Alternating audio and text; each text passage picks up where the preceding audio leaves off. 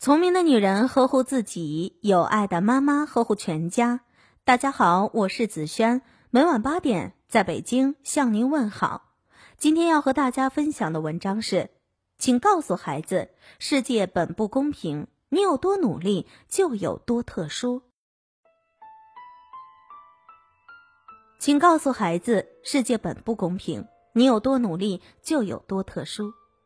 头等舱可以优先登机。银行 VIP 可以免排队，演唱会最贵的门票位置最好。真的，世界从来不平等，你有多努力就有多特殊。这个道理一定要尽早让孩子知道。越是不公平，努力才越有意义。综艺节目《明日之子》上有一个片段，是华晨宇看到自己喜欢的选手被淘汰，说了一句不公平。他觉得那位选手唱得好。观众仅凭台上的几分钟表现就淘汰了他，根本看不到他在台下的努力。同在节目的何炅说：“难道这个世界是公平的吗？”高考前，极限挑战做了一个实验。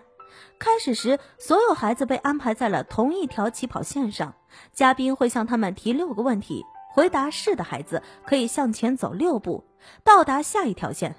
问题是这样的：你的父母受过大学以上的教育吗？你的父母给你请过家教吗？你的父母是否让你持续学习一门特长？三个问题过后，有人一路向前，也有人还站在原地。接下来问题还在继续：从小到大，你是否有出国的经历？父母是否承诺要送你出国留学？从小到大，你是不是爸爸妈妈心中的骄傲？他们是不是经常在亲友面前夸耀你？当所有的问题结束，有的人已经是遥遥领先，但还有的同学还在原地一步未动。原本一样位置的起跑线开始变得参差不齐，然后一声令下，这些孩子开始集体向终点奔跑。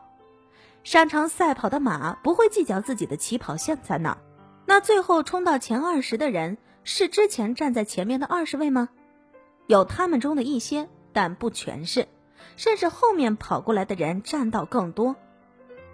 出生有不同，高考也有起跑线，但人生是场马拉松，最终胜出的人绝不会是抱怨者，而是一直不吭不响、闷头跑的人啊！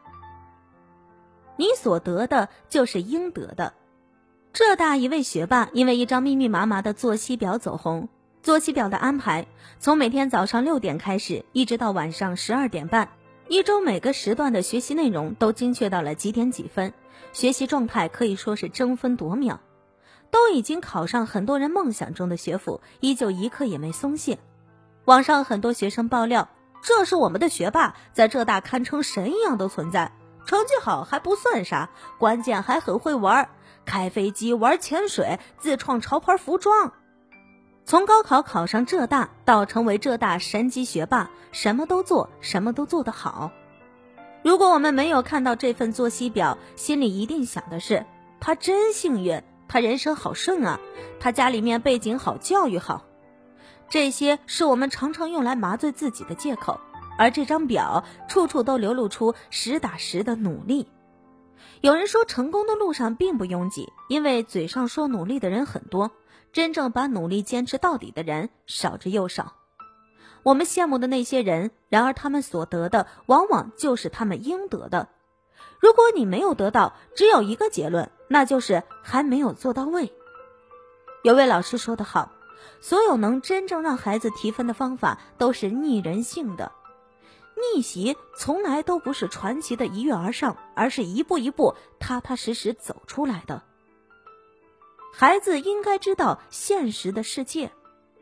最近网络上还流传着一个说法：如果你的孩子不愿意读书，就带他去四个地方看看：客运站、火车站、高铁站、飞机场，去看看这四个地方的人穿什么衣服、说什么话、抽什么烟、是什么样的素质。没错，大家都是平等的人，但大家的生活质量和生活状态真的会有不同。问问孩子，他未来想成为哪一类人？让孩子去看众生百态，然后选择他想过的人生，这样才会产生内在的驱动力，才会发自内心的付诸实践。之前，一位河南的农民工在河南省实验中学暑期施工时，写在黑板上的一番寄语：“不奋斗，你的才华如何配得上你的任性？不奋斗，你的脚步如何赶上父母老去的速度？不奋斗，世界那么大，你靠什么去看看？”这就是现实，这里面包含着一个过来人我本可以的酸楚。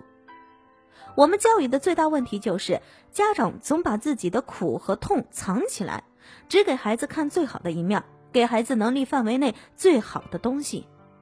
其实，我们应该把残酷的现实和成人惨痛的教训告诉给孩子。如果可以让他们亲眼去看一看，切身体会一下，比任何说教都管用。